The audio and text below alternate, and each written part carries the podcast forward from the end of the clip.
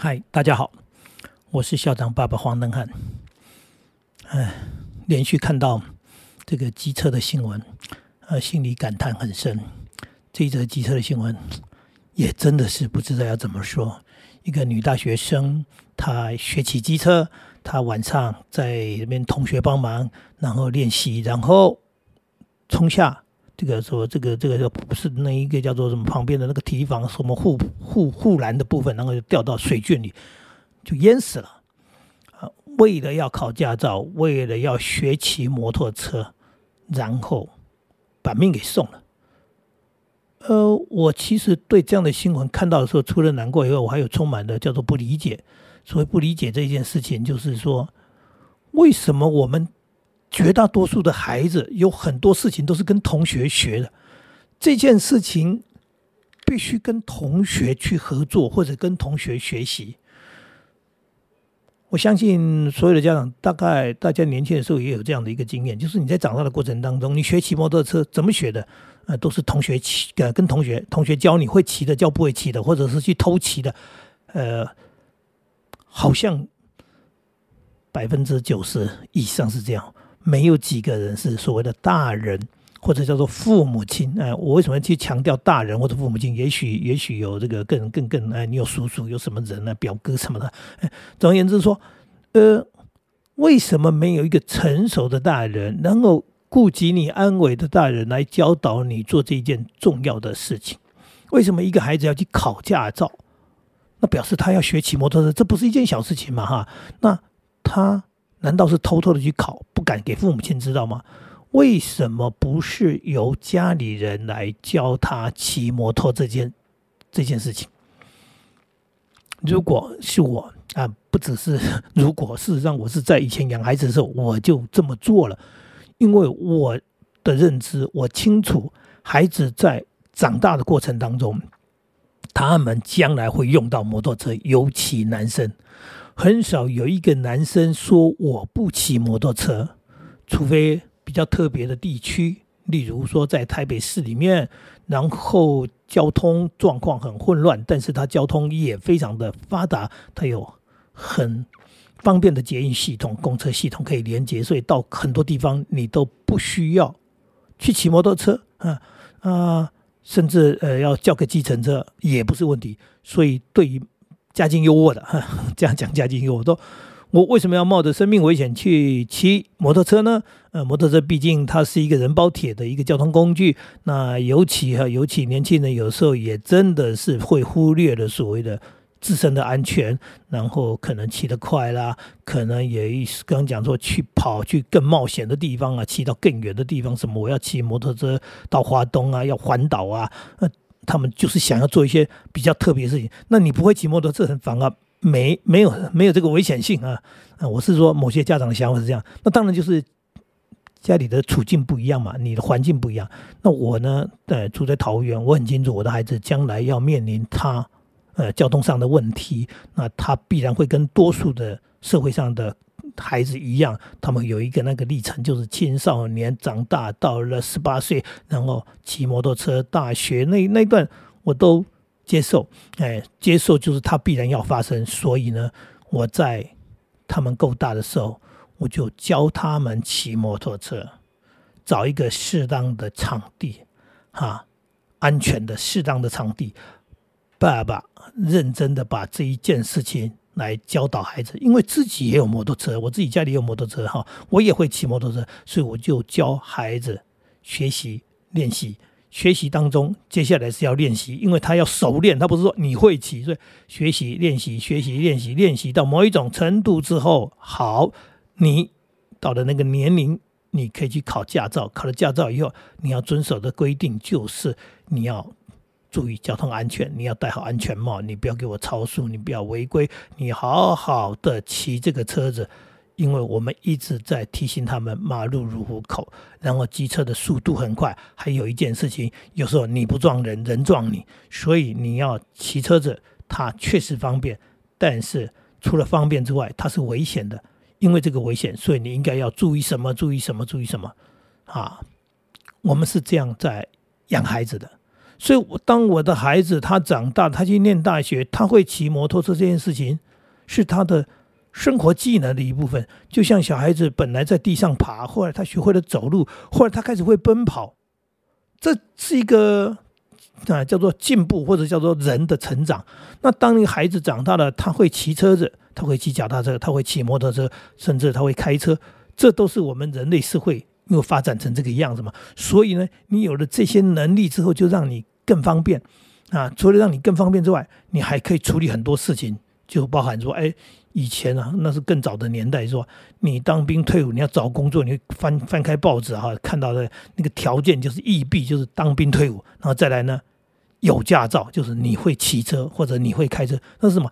应征工作的必要条件，也就是说。在那样的社会里面，老板认为你会骑车子，你会开车子，你才可以来我这里工作，因为我需要嘛，需要这样的人。所以你不会的人，那不好意思，我没办法录用你，因为来了你你不会开车，你到我公司怎么办呢？因为我就是需要送货，需要做什么？对不对？当业务也好，你不我我我我这个这个坐公车去拜访客户，呃，像这样的一种情况之下，说变成它是一种。技能也是一种所谓的讲说你在谋生当中，哎，那个工作条件当中，哎，他需要的。那当然社会还是在变了，有些地方已经没有做这样的一个要求了。但是事实上是在生活的便捷度当中，它确实是需要的。所以这个女大学生要学骑摩托车，要去考驾照这件事情，我们是可以理解的。但是不能理解的是为什么是同学。哎，为什么是同学？而且是两个女生在那边，一个是讲实在的说，女生教女生，哎，那他的生活圈就是这么样的。当然，我不是说要换男生来教，而是说父母亲为什么不能理解这件事情？你的孩子是要骑摩托车，你不知道他是偷学嘛，对不对？那偷学的话，那这个又是一个大问题，就是亲子之间的那种，哎，我们讲的说，为什么有那么多的必须要隐瞒或者欺骗的事情？那如果他是一个正常的一个成长的一个。那，一部分，那我们当然是希望父母亲能够去做这件事情。如果你自己不会骑摩托车，是不是你应该去安排一个好的教练？说，哎，你的什么什么人，找一个朋友，找一个什么人，哎，好好的，嗯，我们讲的要成熟的一个有经验的人来教导他，然后让他学会这件事情。因为他既然是一件重要的事情，当然就要用重要的事情来看待、来处理。这也就是我们很多做父母亲的轻忽，也就是说，孩子在长大过程当中，有些事情是必然的。那必然的事情，你怎么会不知情？或者你为什么会不关心？哎，难道他长大自己就会骑车了吗？啊，当然不是嘛。他有一个学习东西，那那学习的过程、学习的对象、学习的场地，他是怎么学的？你怎么会不知情呢？那我们多数人就是跟同学学啊，会了就好了，怎么会是这么一回事呢？那做父母亲还真是太放心了，因为这是一件危险的事情。所以，既然是危险，是那么可怕或者那么重要的事情，当然我们要慎重的处理。也就是说，你应该关心，你应该介入，你应该帮忙。那。做父母亲的有时候关心孩子又关心到过度啊，有时候那又如此的疏忽，说如此的不关心，那也就是说什么？你关心的常常是一些不大重要的事情，反而重要的事情你又不关心，你老是琐琐碎碎在念孩子说穿衣服穿衣服啊，吃饭吃饭，有哪个孩子冷了不知道冷，热了不知道热，然后饿了不知道要吃啊？那这样的孩子还真真是奇特啊！我们正常人都。会忽略，都不会笨到不知道怎么吃饭，不知道怎么穿衣服。结果我们就是花精神在琐琐碎碎管这些、念这些。呃，说实在就是不用你念，它自然的事情。结果反而是一些重要的、你必须关注的事情，你却忽略了。好像我们大人是自己突然间变成大人，难道你没有一个成长的过程吗？那你在成长的过程当中有一些重要的事情。你没有去思考过，你当初是怎么走过来的吗？那既然如此，所以，所以当然你就知道什么事情要去花心思。我骑摩托车，当然我父母亲没教我，因为他们根本不会。我骑摩托车，第一次骑摩托车就是我有一个同学，同样就是回到我们的状况都这样嘛。我有一个同学，他会骑摩托车，他就教我们。你想想看，一个孩子教孩子的状况之下，所以。我差点骑着那摩托车就撞到了什么东西，撞到吓死我了。哎，还好那一撞并没有像这这这个女同学一样就撞到河里去了。但是我们也发生了一个相当危险的一个状况，就是哦，后来我就没有了。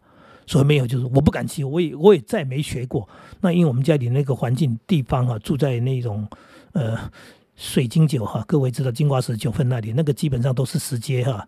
那个我们生活上也不需要骑摩托车，也不需要骑脚踏车，因为到家里都要走石阶，根本也没车子。所以我在那样环境长大当中，确实是真的不会骑车，也用不到车子。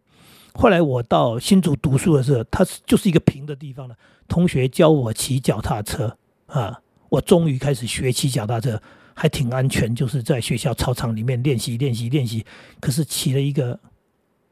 技术很烂，因为你想想，那个同学教你，通常他们都是一知半解。他会骑，他以为他就把你教会，他不知道他是熟练的，我是不熟练的。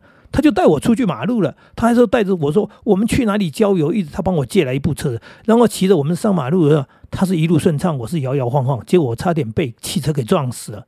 啊，后来呢，我是这样，我是闪着车子，我往路边一倒，倒到那个摔到路边的草草丛里面去，我吓死了。啊，当然他也吓死了，但是。还真是幸运，我没有成为新闻里面的主角。如果成为的话，就不见了哈。就因为啊，有一个人呢，同学教他骑车子，后来他就呃出出了车祸，被车子撞死。我呢摔在路边，我还是吓坏。然后因为这样的状况，我的脚踏车骑的也不好。到了后来，人生要遇到的就是我当兵退伍，我工作了。我工作的时候，我发现我需要摩托车上下班，我去买了一台中古的摩托车。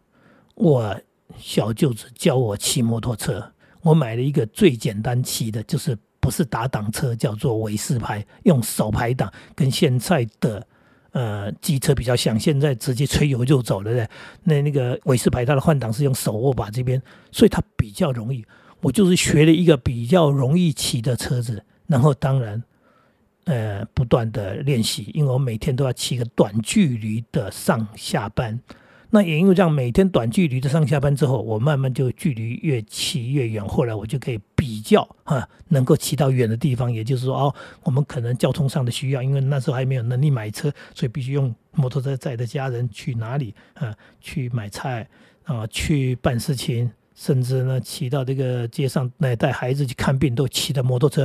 那我骑摩托车的技术，我说实在的，就是因为这样子长时间练习，当然后来就比较好了。那到了我有能力的时候，我就买车了，买了一台中古车。原因是什么？原因是我经历过这些东西，我都知道骑车是非常危险的一件事情。即使我自己是一个成年人，我都觉得如果啊，如果可能的话，我还是为了安全，为了家人，所以我宁可有一个呃比较这个即使很 low 的一个中古车，但是它可以遮风避雨外，它还比较安全。这是我自己成长过程，所以回过头来，当我的孩子在长大的时候，他要学骑摩托车的时候，我也知道那是需要的。但是呢，爸爸自己的学习过程当中，险象环生，好几次差点发生事情的过程当中，让我很清楚说，这不是一件普通的事情，这不能让他去跟我一样去跟同学学，是不是能够有我们大人很认真的啊，很有方法的。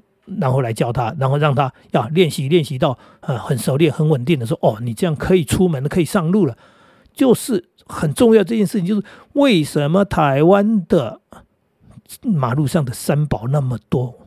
我们讲的三宝不是走路的，当然是骑摩托车的、开车的。为什么？因为我们的学习过程，多数人的学习都是有问题的。就是讲的嘛，朋友教你，同学教你，所以很多都是乱骑，然后技术不好以外呢，观念不对，那根本就不是一个所谓呃，透过良好的学习学会了一件啊。